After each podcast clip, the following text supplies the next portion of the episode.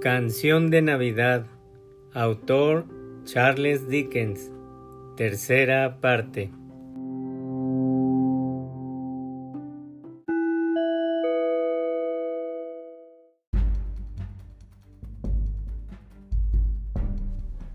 El primero de los tres espíritus. Continuación.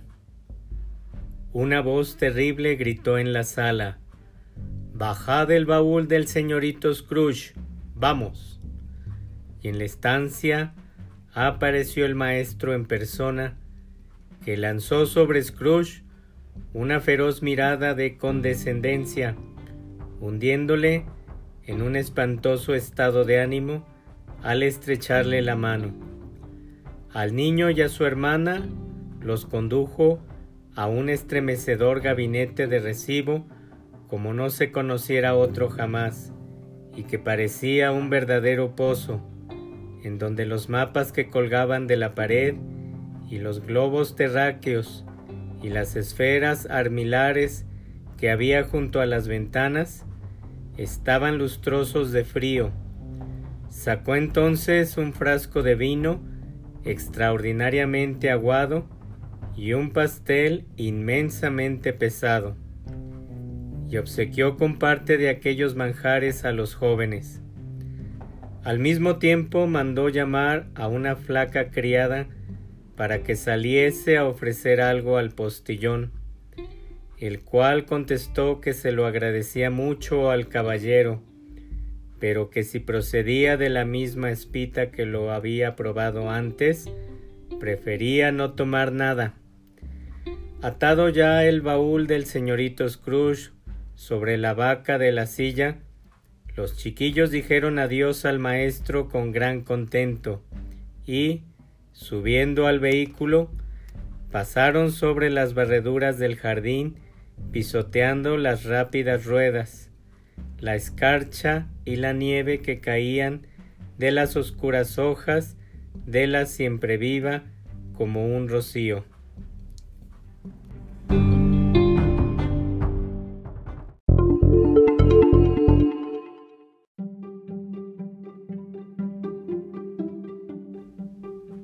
Siempre fue una criatura delicada, capaz de marchitarse con el aliento, dijo el fantasma, pero tenía un gran corazón. Sí que es cierto, exclamó Scrooge, tienes razón. No voy a contradecirte, espíritu, no lo quiera Dios. Murió siendo ya una mujer, añadió la sombra, y tuvo hijos, según creo un niño, apuntó Scrooge. Eso es, replicó el fantasma, tu sobrino. Scrooge parecía tener el espíritu inquieto y contestó lacónicamente, sí.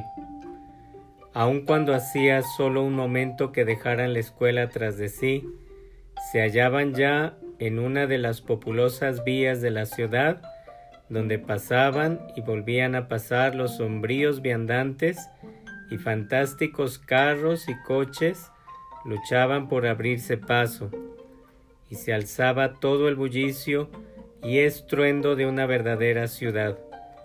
Resultaba evidente por el aspecto de las tiendas que también aquí estaban en época navideña, mas como era de noche, las calles estaban iluminadas.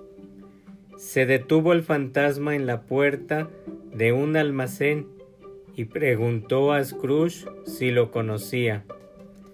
Que si le conozco, contestó Scrooge. Fui aprendiz aquí. Entraron. Al contemplar a un anciano tocado con una peluca galesa, sentado detrás de una mesa tan alta que, de haber tenido dos pulgadas más, Aquel hombre se hubiera dado con la cabeza en el techo.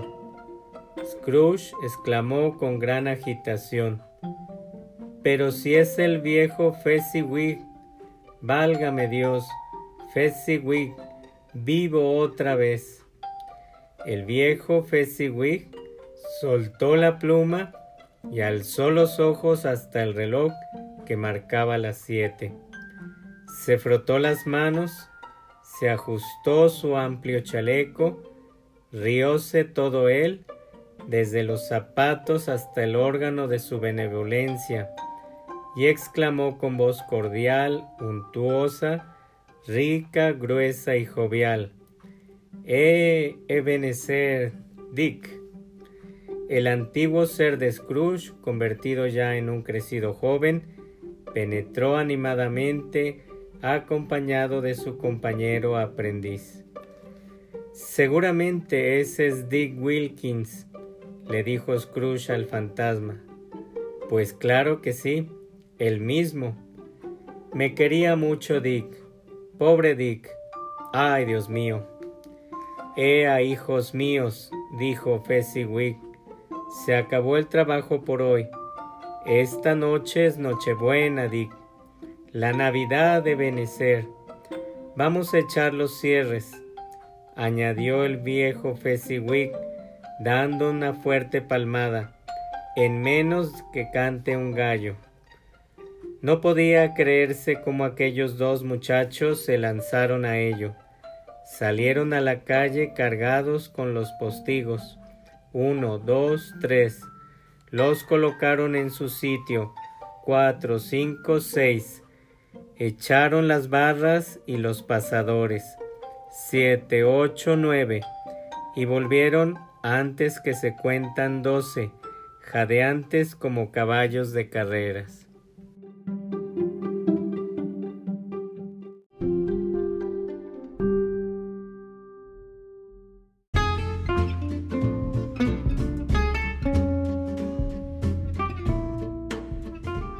Ajaja, exclamó el viejo Fezziwig, dejándose resbalar desde lo alto del pupitre con maravillosa agilidad. Fuera estorbos, y que quede mucho sitio aquí. Ajaja, Dick, ánimo, Ebenezer. Quitar estorbos. ¿Qué no habrían quitado y podido quitar estando delante el viejo Fezziwig? Quedó cumplido en un minuto. Se arrinconaron todos los enseres, como si se desenterrasen de la vida pública para siempre. Se barrió y se regó el piso. Se despabilaron las luces.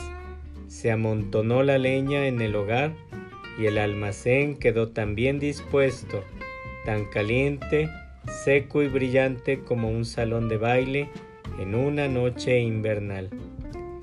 Entró un violinista con su partitura y, subiéndose al elevado pupitre, lo convirtió en orquesta y comenzó a afinar, produciendo las mismas lamentaciones que cincuenta dolores de estómago a un tiempo. Entró la señora Fezziwig con una amplia y positiva sonrisa. Las tres señoritas Fezziwig entraron, radiantes y adorables. Penetraron los seis jóvenes pretendientes, cuyos corazones habían roto. Penetraron todos los jóvenes de uno y otro sexo empleados en el negocio. Entró la doncella con su primo el panadero. Entró la cocinera con un amigo particular de su hermano el lechero. Penetró el chico de la acera de enfrente, de quien se decía que su amo no le daba comida suficiente, tratando de ocultarse detrás de la muchacha de una puerta vecina, a quien, estaba comprobado, le había tirado de las orejas su señora. Todos penetraron, uno tras otro, tímidamente algunos, audazmente otros, estos con gracia, aquellos con desmaña, los de aquí empujando y los de allá tirando. Entraron todos, de cualquier modo y de otras maneras, y salieron todos, veinte parejas a un tiempo, con las manos girando hacia un lado y luego hacia el otro, bajando al centro para subir de nuevo dando vueltas y más vueltas en diversas fases de cariñosos grupos, volviéndose la primera pareja siempre en donde no debía, avanzando la nueva pareja delantera tan pronto como llegaban allí, hasta convertirse todas en parejas en cabeza, sin que quedase una final que acudiera en su socorro.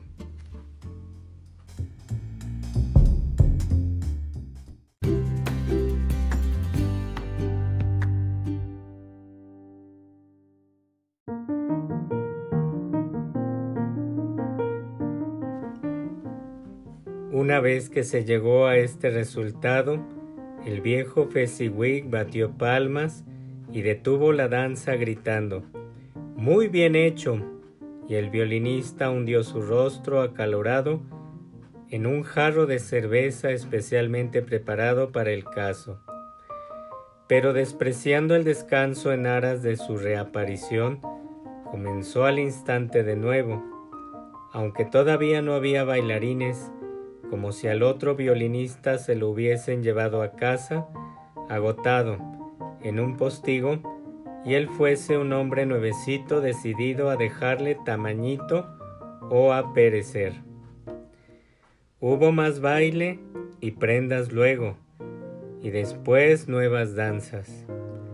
A continuación vino la tarta y la sangría, y un gran trozo de asado de fiambre, y otra gran cantidad de guisado frío y pastelillos de carne y cerveza en abundancia. Pero el gran golpe de efecto de la noche vino después del asado y el guisado, cuando el violinista, un ladino, fijaos bien, el hombre que sabía su oficio mejor de lo que vosotros o yo pudiéramos habérselo dicho, entonó el Sir Roger de Coverley.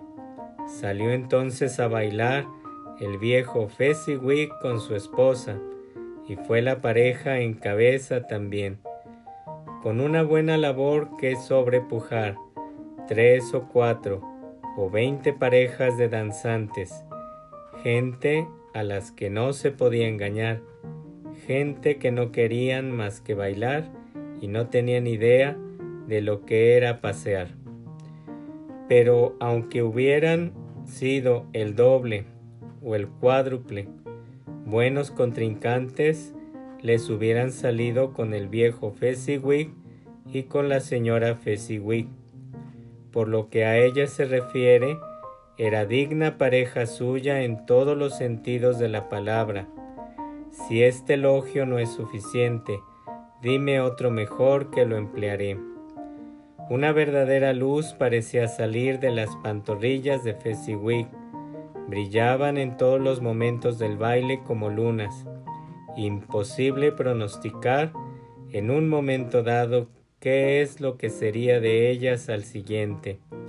Y cuando el viejo Fezziwig y su esposa ejecutaron todo el baile, avance y retroceso, las dos manos a la pareja, inclinación de cabeza y reverencia, el tirabuzón, enhebrar la aguja y vuelta a su sitio.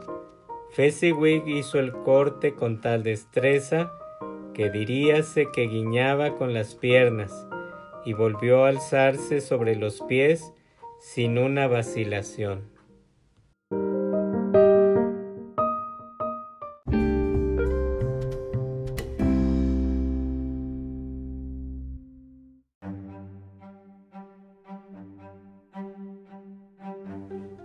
Al sonar las once en el reloj, se interrumpió este doméstico baile. Los señores Fezziwig ocuparon sus puestos, uno a cada lado de la puerta, y estrechando la mano a cada uno por separado según iban saliendo, deseábanle felices Pascuas.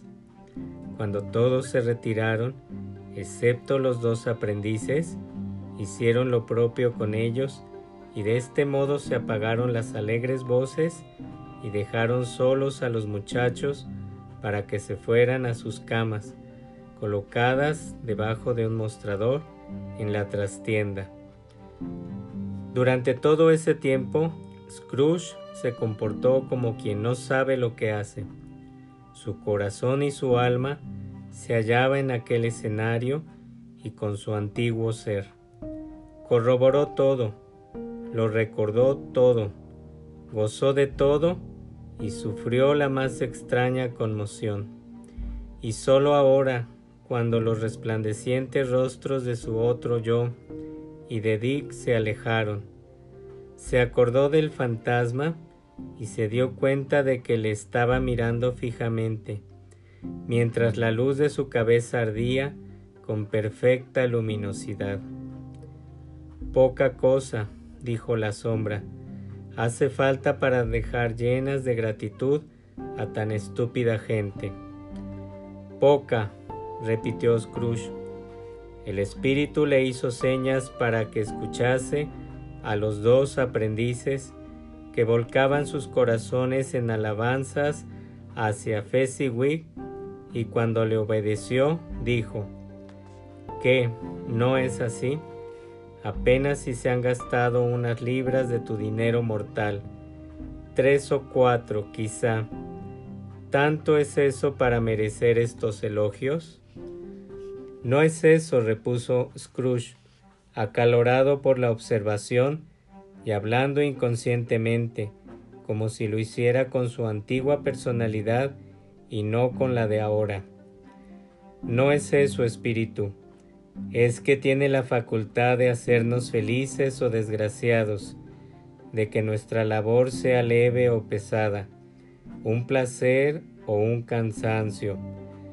Dices que su poder radica en las palabras y en las miradas, en cosas tan ligeras e insignificantes que es imposible reunirlas y sumarlas. ¿Y qué? La felicidad que proporciona es tan grande como si costase una fortuna. Advirtió la mirada del espíritu y se detuvo. ¿Qué ocurre? preguntó el fantasma. Nada de particular, dijo Scrooge. Se me acaba el tiempo, observó el espectro. No, denegó Scrooge, no, que quisiera decir una o dos palabras a mi escribiente precisamente ahora. Eso es todo.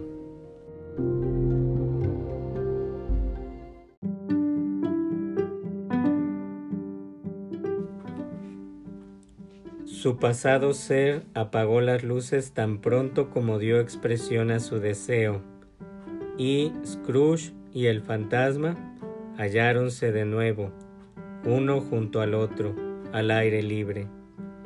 Se me acaba el tiempo, observó el espíritu, rápido. Esta observación no iba dirigida a Scrooge ni a nadie visible, mas produjo un efecto inmediato. Scrooge se vio de nuevo a sí mismo. Ahora era más viejo, ya era un hombre en la flor de la vida. En su rostro no se veían aquellos ásperos y rígidos rasgos de los últimos años, pero ya había comenzado a mostrar las señales de la preocupación y la avaricia.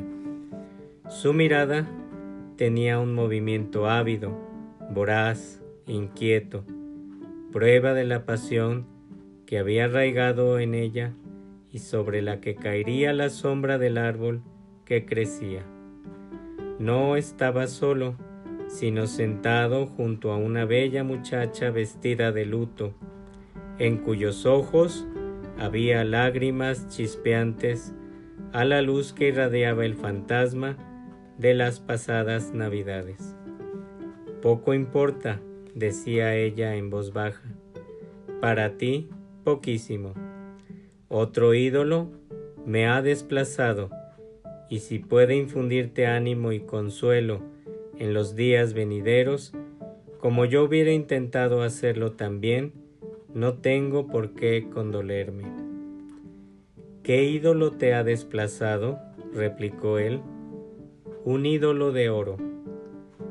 Este es el equitativo proceder del mundo, exclamó él con nada es más cruel que con la pobreza. A nada declara condenar con más severidad que a la búsqueda de la riqueza. Le tienes demasiado temor al mundo, contestó ella con dulzura. Todas tus demás esperanzas se han fundido en la de colocarte más allá de la posibilidad de sus sórdidos reproches. He visto abatirse una por una tus más nobles aspiraciones, hasta que esta pasión dominante, el lucro, se ha apoderado de ti. ¿No es así? ¿Y qué? replicó. Si es así, me he vuelto más prudente. ¿Qué? Contigo no he cambiado. Ella movió la cabeza. ¿Acaso sí? Nuestro compromiso ya es antiguo. Lo contrajimos cuando los dos éramos pobres y nos sentíamos satisfechos de serlo hasta que, a su tiempo, pudiéramos mejorar nuestra fortuna terrenal con nuestro paciente trabajo. Tú has cambiado. Cuando lo hicimos, tú eras otro hombre. Era un niño, contestó él con impaciencia. Tu propio sentir te está diciendo que no eras lo que eres, replicó ella. Yo sí. Lo que prometía felicidades cuando nuestros corazones formaban uno solo, está cargado de desdichas ahora que somos dos. No podría decirte cuántas veces y con cuánta insistencia he pensado en esto. Baste saber que he pensado en ello y que puedo dejarte en libertad. ¿He buscado yo alguna vez esa libertad? Con palabras, no, nunca. ¿Con qué entonces? Con otro carácter, con distinto ánimo, con otro ambiente de vida, con una esperanza distinta como suprema aspiración, con todo lo que le daba valor y dignidad a mi amor a tus ojos. Si esto no hubiese existido jamás entre nosotros, añadió la joven, mirándole dulcemente pero con insistencia, dime, ¿me distinguirías ahora y tratarías de conseguirme? Ah, no, Pareció ceder él a lo justo de esta suposición, aun a pesar de sí mismo, pero murmuró tras cierta lucha. ¿Piensas tú que no?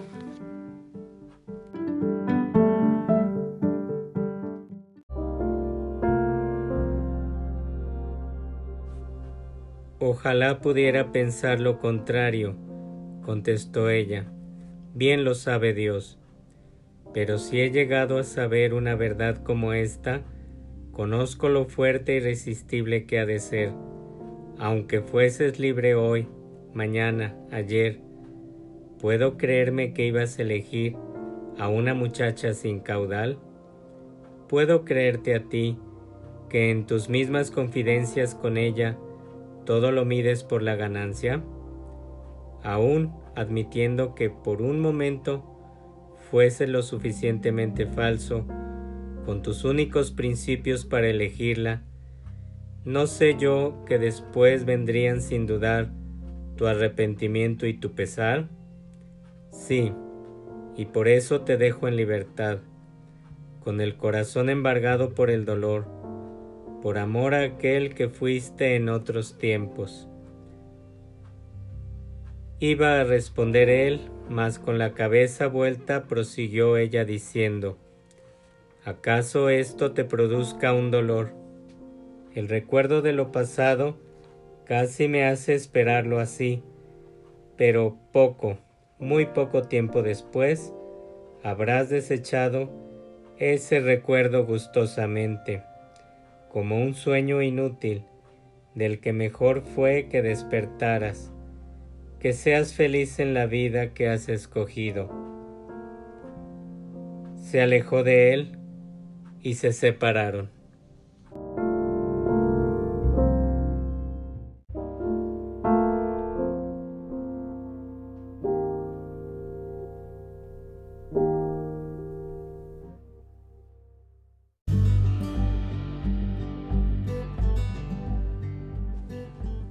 Espíritu, dijo Scrooge, no me enseñes nada más.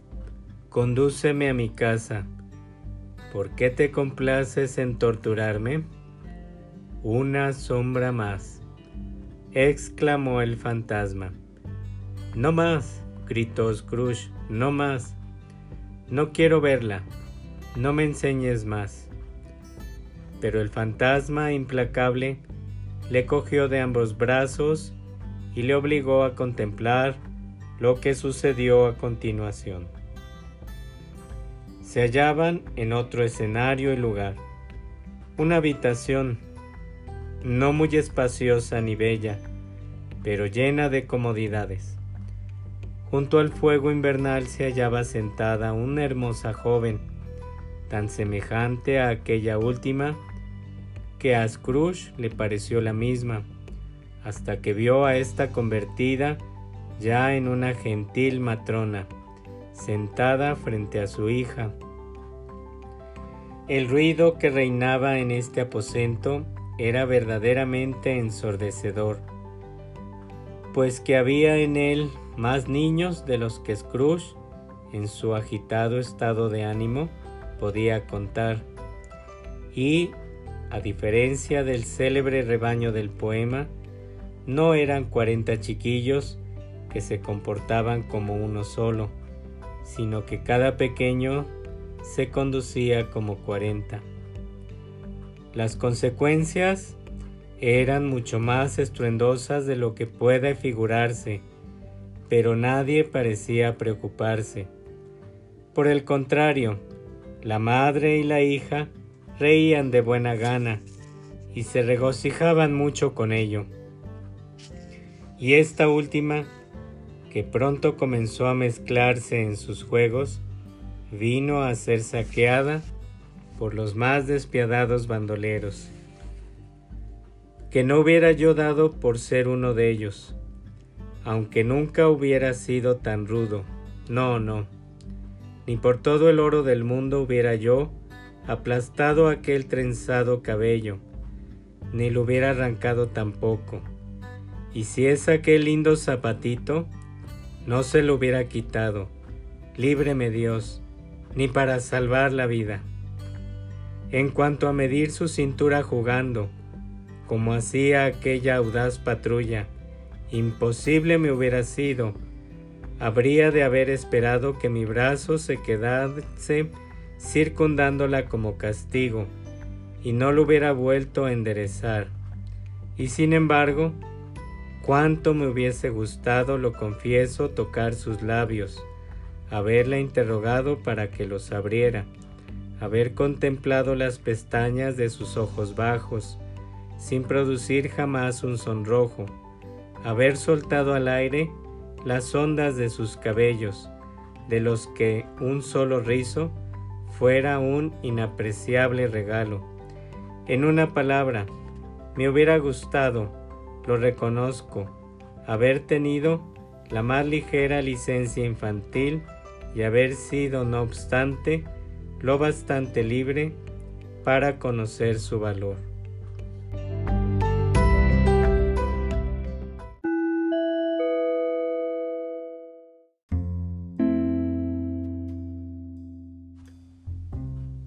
Pero se oyó entonces una llamada en la puerta e inmediatamente se produjo una gran conmoción.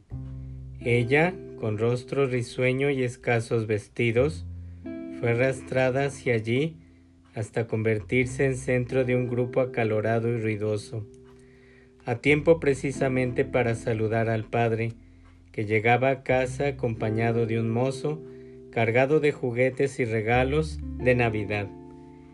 Y qué gritos y forcejeos, Qué asalto el que se lanzó contra el indefenso mozo.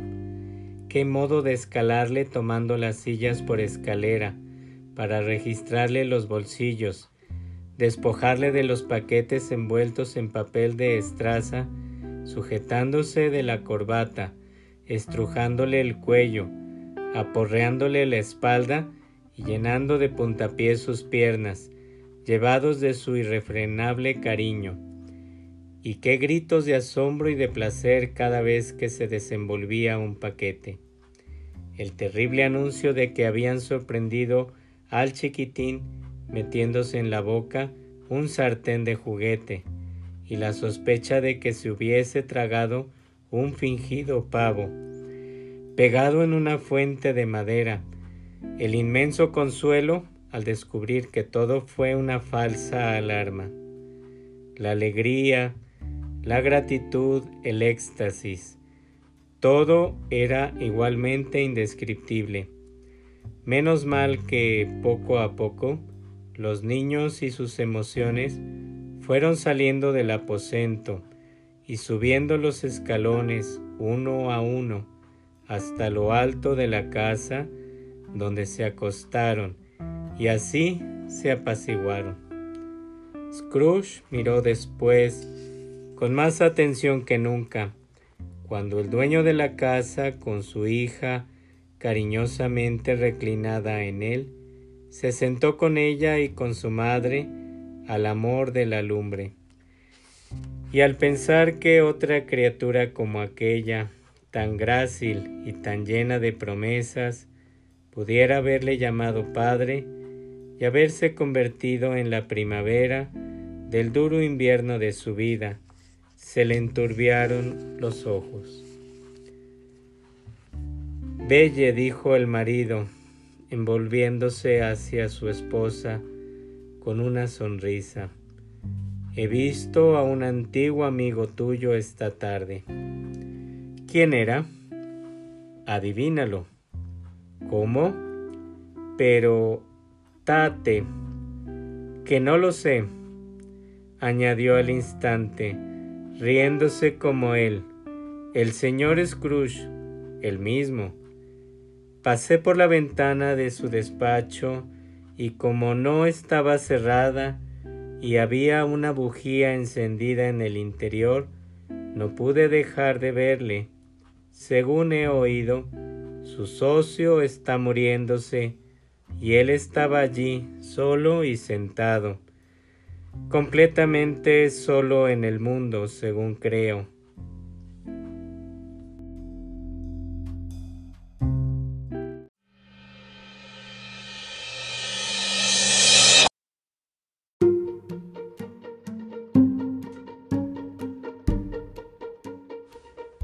Espíritu, suplicó Scrooge con voz quebrada, sácame de aquí.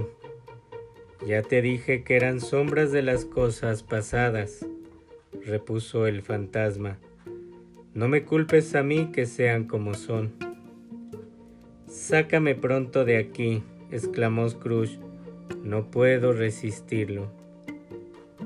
Se volvió hacia el espectro y al ver que le estaba contemplando con rostro en el que, por extraño capricho, había rasgos de todos los semblantes que le había mostrado.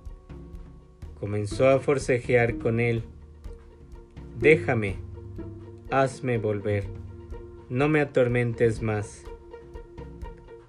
En la lucha, si lucha puede llamarse aquella en la que el fantasma, sin resistencia visible, por su parte, continuaba imperturbable, a los esfuerzos de su adversario.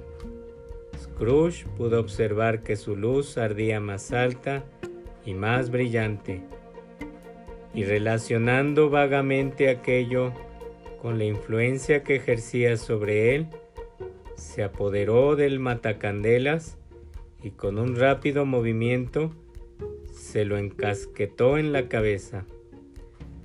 El espíritu se dio debajo de aquello hasta quedar oculto. Pero, a pesar de que Scrooge apretaba hacia abajo con todas sus fuerzas, no consiguió tapar la luz que se vertía por debajo en un torrente ininterrumpido sobre el suelo. Se sintió agotado, vencido por un sopor irresistible y, además, se dio cuenta de que estaba en su propio dormitorio. Estrujó el gorro entre las manos que se le aflojaron y apenas tuvo tiempo de dirigirse tambaleando hasta el lecho, donde quedó sumido en un pesado sueño.